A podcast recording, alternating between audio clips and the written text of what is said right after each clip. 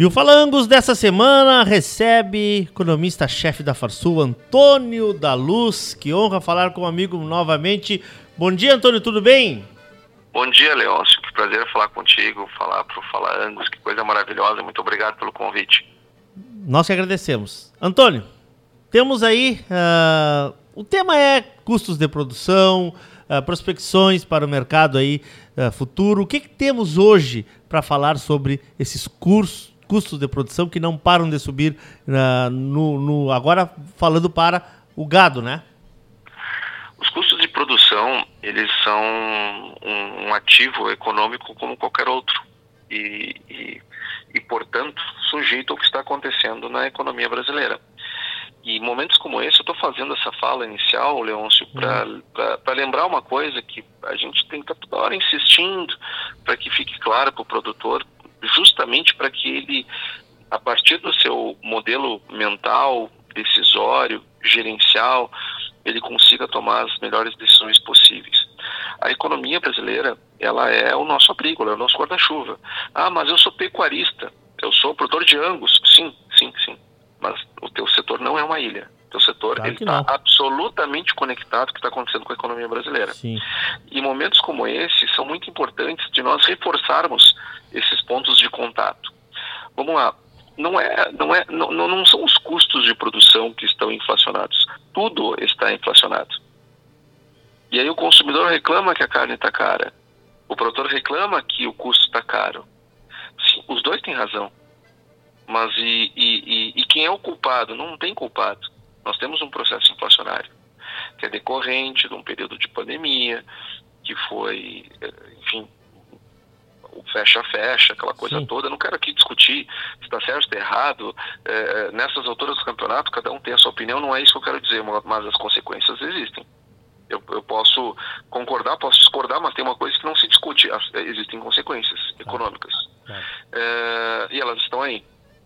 A, a, acrescido a isto, nós tivemos pilhas e pilhas e pilhas de dinheiro jogado na economia em 2020 por conta da, da, da pandemia e essa, esse dinheiro todo via gasto público, que aliás gerou um déficit para o governo que é uma coisa monstruosa, ela, ela tem consequências inflacionárias. E essa inflação, essa inflação ela aumenta os, os preços ao nível do, do, do, consumidor, mas também aumenta ao nível do produtor. Claro. E, não, e não é só o produtor é, rural, o produtor industrial, é, por, próprio varejo, comércio, enfim, o setor de serviços, todo mundo sofre com o processo inflacionário. E nós estamos com uma inflação muito elevada. Quando nós pegamos, aí agora olhando só a, a pecuária de corte, nós estamos uh, é, tanto na, na, na, parte de infraestrutura da propriedade como a, a própria reposição dos animais é, é, está mais elevada. É, reposição, toda vez que eu vou uh, repor, eu tenho um custo maior e eu, eu tenho a necessidade de jogar lá para frente. Se eu vou fazer uma cerca, olha o custo que está, vou fazer uma pastagem, olha os preços que estão os fertilizantes, o preço da operação mecânica, o preço dos combustíveis. Bom, poderia aqui passar a, a, a manhã inteira, Leôncio, claro.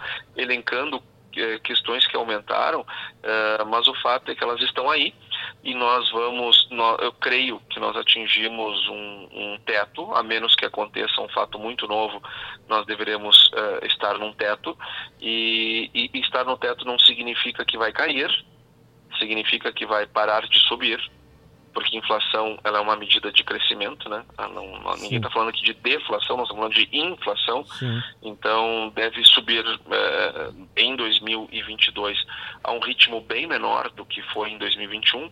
Aliás, o primeiro mês fechado do ano de 2022, que é janeiro, é, nós nós tivemos até uma pequena deflação, o preço caiu, os preços em média caíram 0,64%, do que integra o custo de produção dos produtores como um todo. Então nós acreditamos que batemos um teto. Agora, bater no teto é, é, é, é, um alívio, é, é um alívio, mas um alívio parcial, né? Porque eu tenho que pegar toda essa inflação que eu tenho ela acumulada e tentar jogar para frente. Só que eu encontro um consumidor que está numa economia em recessão Sim. e também com seu poder de compra absolutamente combalido por conta da inflação, né? Sim. Bom, mas isso já eu eu é a primeira economista que eu escuto falar isso. Estamos batemos no teto né? Batemos o teto. Isso já é um grande, uma, uma grande importância para um planejamento, né, Antônio? Sim, é, eu acho que é o primeiro passo para o processo decisório é, é, é, saber em que ponto estamos. Por isso que claro. eu tentei é, reforçar esse, essa questão justamente para ajudar o produtor no seu processo decisório. Eu acho que o ouvinte do Falangos é o que mais importa para ele, né? É. Ele, ele, é um empresário, ele precisa tomar decisão e, e saber em que ponto as coisas estão é necessário. Uh, mas também, por outro lado, né, Leôncio, nós estamos acumulados com mais de 50% né, é, de aumento de custo de produção. Yeah. Então, é, sem dúvida, é, é um alívio saber que depois de uma escalada dessa, pelo menos, a, a menos que surja um outro fato, nós estamos no, no, no, no, topo. E por que, que nós acreditamos também que está no topo? Porque, como eu disse lá no início, a economia brasileira e, a, e o setor pecuário não são coisas diferentes, são coisas únicas. A, a, a pecuária está contida no, na economia brasileira. E, e, e, a inflação, ela começa a ceder, e de novo, né? Inflação ceder não são os preços caírem. Isso é deflação. A inflação ceder significa os preços crescerem num ritmo menor. Então, uh, uh, uh, nós já começamos a ter uma, uma, uma inflação bem menor do que 2021 ah. por força do aumento da taxa de juros. Ah. Então, a Selic está subindo, a inflação está indo para o lugar e com isso nos, nos, reforça a perspectiva de estarmos no topo. Certo. Eu tenho uma curiosidade que eu queria te ouvir um pouco sobre isso, Antônio. Não, não, não quero sair do nosso foco aqui, mas em que, até que ponto, até que ponto essa economia, esse, esse cenário todo depende somente do governo federal, ou seja, depende somente da nossa política econômica? Porque nós sabemos o que aconteceu no mundo. A pandemia não foi só no Brasil. Ela, ela está mudando a economia do mundo. Até que ponto nós dependemos tanto do nosso governo e, e até que ponto nós estamos suscetíveis às coisas no cenário mundial, já que tudo é globalizado hoje, né? Bom, em primeiro lugar, nós temos que ter em conta que o crescimento e desenvolvimento econômico é papel do mundo privado e não do governo. Vamos começar ah, por aí. Boa, né? boa, boa. É, vamos, começamos boa. por aí. Então, é, o, o, governo tem um papel importante, um papel, ele é partícipe, Sim. tem um papel importante de dar um, um, ambiente macroeconômico estável, de dar um Estado democrático de direito funcional, é, liberdades individuais e comerciais, é, enfim, ter, ter um regramento pró-mercado, mas, mas, mas o papel da geração de riqueza não é do governo, é da, da, é da sociedade. Perfeito. Então, vamos começar por aí, então. Agora, aquele papel que que cabe ao Estado, que é justamente o, o, o dar o, o, pano verde onde as pessoas vão jogar, ele, ele foi, ele, as decisões foram tomadas para a crise recentemente. Uh, e a maioria das medidas que foram tomadas pelo governo federal, eu concordo com elas para uma pandemia. Agora, uh, nós não devemos utilizá-las sempre. Uh, por exemplo, fazer aqui uma metáfora com a saúde humana, né? Se eu tô, eu, não é certo ficar tomando antibiótico todos os dias. O, o certo é ter uma alimentação é, balanceada, eu ter uma, eu ter eh, uma rotina de exercícios físicos e ter horas de sono suficientes, enfim, é, é, e, e, tentar viver uma vida o menos estressante possível. Isso, isso é o meu dia a dia. Agora, se me der uma dor de garganta, e, e, e, o médico identificar que é uma bactéria, não adianta eu dobrar o, o exercício na academia, dormir o dobro ou, ou me alimentar é, de maneira ainda mais balanceada. Não, não é assim. Eu resolvo tomando um antibiótico. Claro. Então tem que tomar um remédio. Boa. É, a, a, a, economia não é muito diferente. O que aconteceu em 2020 é que nós estávamos com uma doença uh, na, pandêmica na, na, que afetava a saúde humana mas também nós, nós, é, ela causou uma enorme de uma doença no, na economia brasileira. Então, é, é, aliás, na economia mundial, mundial, e medidas muito drásticas tiveram que ser tomadas mundialmente, inclusive no Brasil.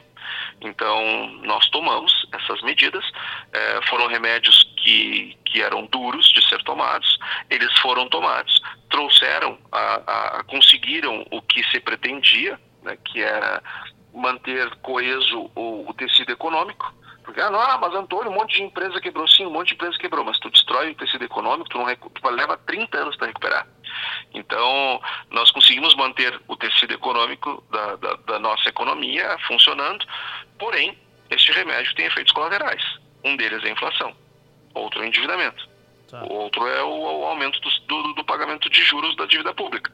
Então agora nós vamos ter que lidar nos próximos anos, e estamos fazendo isso hoje, com os efeitos colaterais desse, desses, desse remédio amargo Sim, que tomamos. Perfeito. O que podemos esperar falando em gado agora? Porque nós temos um outro problema ainda, né, Antônio? Que é a seca. Nós ainda não entramos nesse, nesse, nesse, nesse produto aí, né? Nesse problema. Nós estamos passando por, por talvez a mais severa. Seca que a nossa geração tenha vivido, né? A minha e a tua, acho que somos mais ou menos ah, da mesma época. Né? É. Uh, vamos ter uma oferta menor de, de, de, de, de prenheses menor. Vem tudo isso pela frente, falando em mercado da carne, né? o que se espera? O que vocês estão projetando aí na Farsul?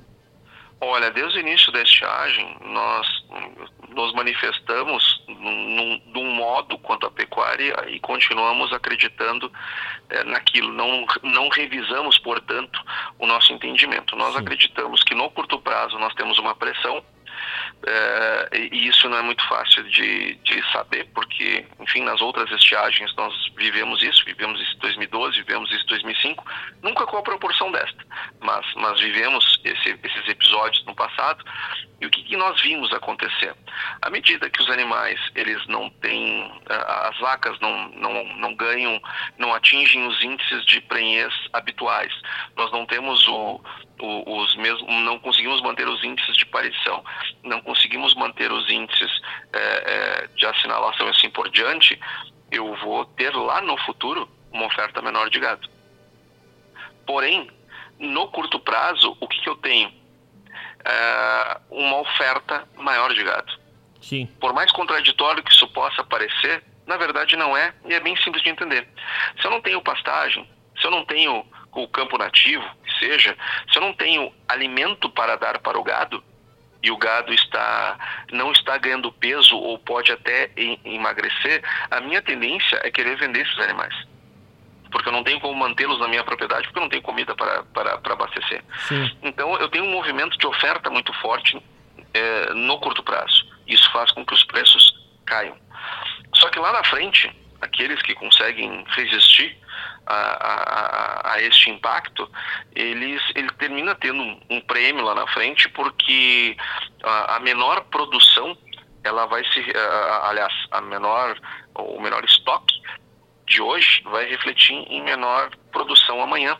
E isto faz com que haja uma. se hoje estamos com uma oferta muito elevada, hum. é, no futuro nós vamos ter uma oferta menor.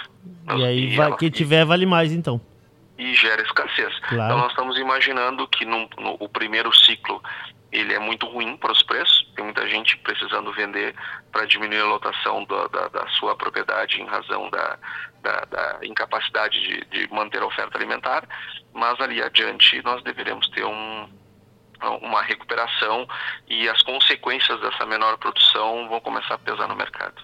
Perfeito. Antônio, muito obrigado. Muito obrigado. É sempre muito bom falar contigo, meu amigo. Obrigado pela tua gentileza aí e participar do Fala Angus com a gente e trazer um pouco dessa luz aí, né? A gente gosta de ouvir pessoas que são entendedoras, como é o teu caso. Ah, muito obrigado, Leôncio. Para mim é um prazer falar contigo, falar no Fala Angus. Quero agradecer aqui o teu convite, da Ana Doralina, e ficar sempre à disposição de vocês. Forte abraço, amigo. Abraço. Antônio da Luz, economista-chefe da Farsul, Fala Angus desta semana. Lembrando que o Fala Angus vai ao ar sempre às terças-feiras, às 11h30 da manhã, reprisa na quarta-feira, às 18h15, na quinta-feira, às 9 horas da manhã, mas também disponível nas plataformas de áudio da Regional por Excelência, no teu agregador favorito de podcast e no Spotify da Rádio Sul.